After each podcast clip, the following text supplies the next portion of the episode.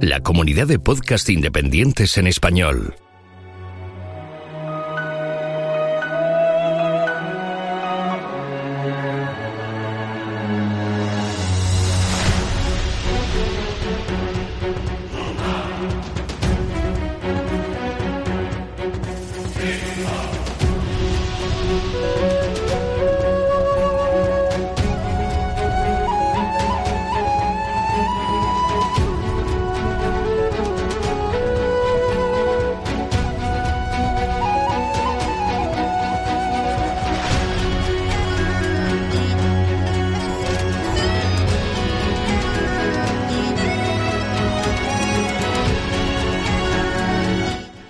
Escuchando Geocastaway, el podcast de geología y ciencias de la Tierra.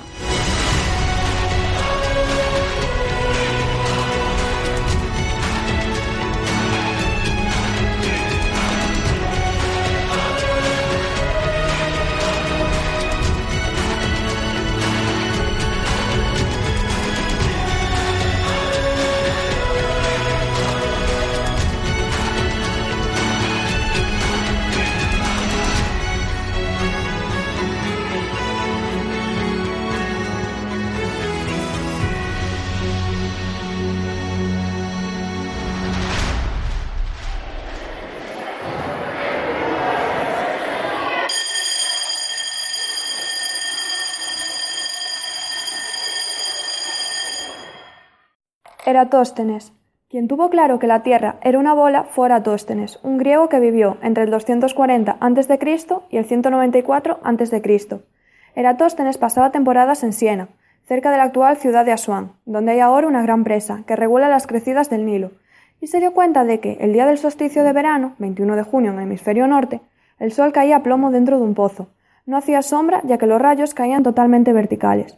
Pero Eratóstenes, que era muy viajado, se acordaba que ese mismo día, más al norte, en la ciudad de Alejandría, el sol sí hacía sombra en una columna que había en el centro de una plaza. Ya hemos dicho que la paciencia y la observación son muy buenas compañeras para el avance en los descubrimientos del universo, pero las medidas también lo son, por lo que Eratóstenes midió el ángulo que hacía la sombra con la columna y obtuvo que era de 7,2 grados, que corresponde a una cincuentava parte de una circunferencia. Si la columna y el pozo perforasen la Tierra, se encontrarían en el centro, y harían un ángulo igual que el de la sombra del Sol en la columna. De esta manera pudo concluir, por semejanza de ángulos, que el ángulo que forma la sombra con la columna es igual al ángulo que forma Siena con Alejandría, que tendría un arco de una cincuentava parte de una circunferencia. Por tanto, el arco que separa ambas ciudades tenía que ser una cincuentava parte del perímetro total de la Tierra, y si la distancia entre ellas es de 800 kilómetros, la longitud de la circunferencia de la Tierra es de 50 por 800, que es igual a 40.000 kilómetros. Y este es el tamaño real de la Tierra. Afinando resulta ser de 40.075 kilómetros. En el Ecuador es de 40.008 kilómetros, cerca de los polos. Asombroso poder determinarlo sin asistencia de satélites y demás técnicas con las que contamos hoy. Extracto del libro ¿A qué altura está Oceo? de Jorge Mira. La geología de Rafael Dieste, midiendo la Tierra con un palo. Buenos días. Vamos a intentar hoy emular el experimento de Eratóstenes y medir la Tierra con nuestro palo selfie. Tenemos un palo ¿eh? de un metro. Eso es lo que mide nuestro palo. Y vamos a ver cuál es la sombra que proyecta. La ponemos al sol. ¿Cuánto mide esa sombra? ¿Cuánto? 70 centímetros. 70 centímetros. O sea que tenemos un metro y 70 centímetros. ¿Qué relación matemática relaciona?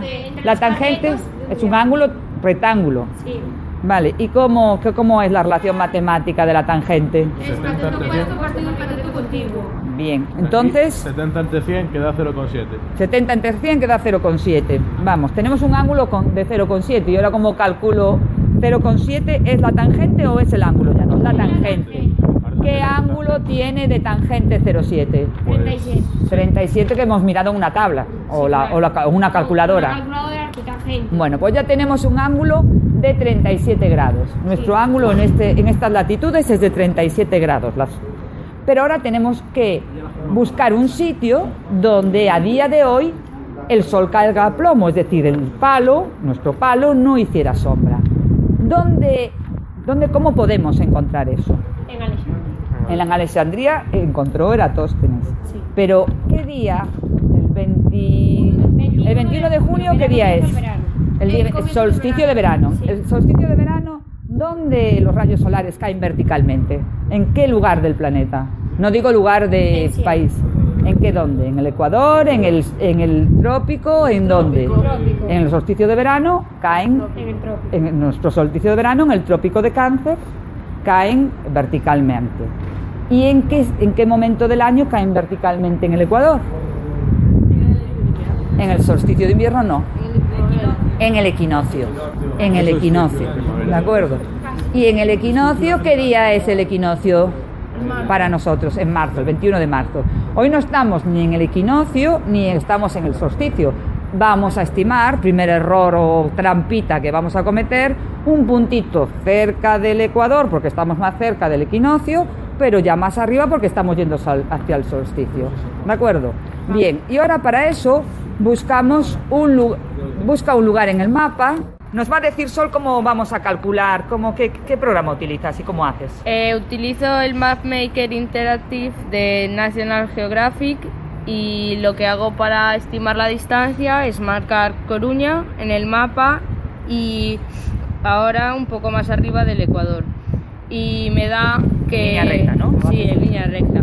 Y me da que eh, tengo cuaren- cuare- eh, 4.242,10 kilómetros. Muy bien. Bien, una vez que tenemos la distancia entre Coruña y el sitio donde a día de hoy caería a plomo el sol, no haría sombra al palo, que es de 4.000, 4.200 con 10 kilómetros. con ese dato pues ya puedo estimar el, si ese dato, esos 4.200 Diez hacen eran la- el trozo, el perímetro de tierra que marcaba un ángulo de 37 grados, ¿cómo Pues- tengo que hacer? Pues 300. 360 grados será, será, X. será, ¿y qué es X? El, el perímetro, de la, tierra. Pues muy bien. Y haciendo esas cuentas, despejamos, multiplicamos y Multiplicamos dividido. 4.200 por 160 entre 37. Y nos da que el perímetro de la Tierra es 40,865 kilómetros. Bueno, pues el perímetro de la Tierra mm, real, depende donde lo calcules, si en el Ecuador o un poco más arriba hacia los polos, es de 40.067 kilómetros. O sea que lo hemos clavado con un palo. ¿De acuerdo? Eratóstenes no tenía más herramientas que palos, ojos, pies y cabeza y un gran deseo de experimentar. Con estas herramientas dedujo correctamente la circunferencia de la Tierra con una enorme precisión y un porcentaje de error mínimo. Carl Sagan. Y aquí termina nuestra medición de la Tierra. Hasta otra, genonáufragos. Os dejamos con la voz de nuestra compañera Lucía.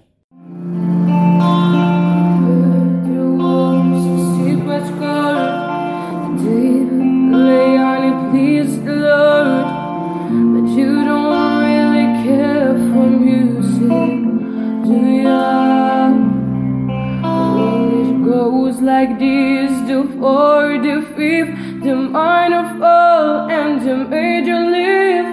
The powerful king composing hallelujah,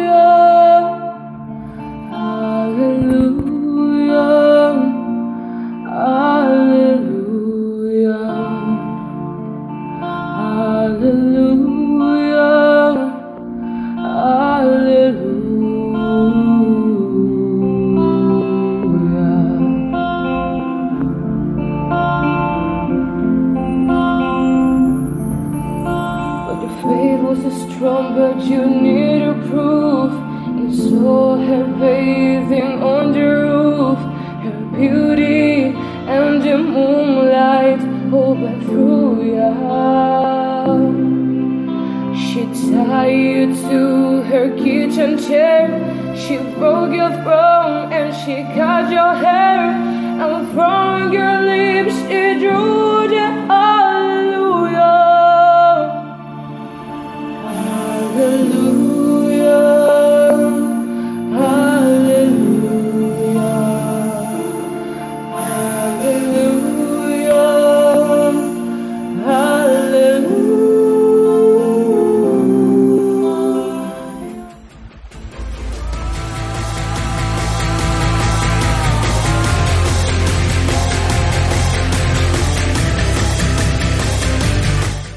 Tus comentarios, preguntas o sugerencias a geocastaway.gmail.com puedes escribirnos en nuestra web geocastaway.com. Búscanos en Facebook y en Twitter. Y escúchanos también a través de iTunes, Evox o Miro.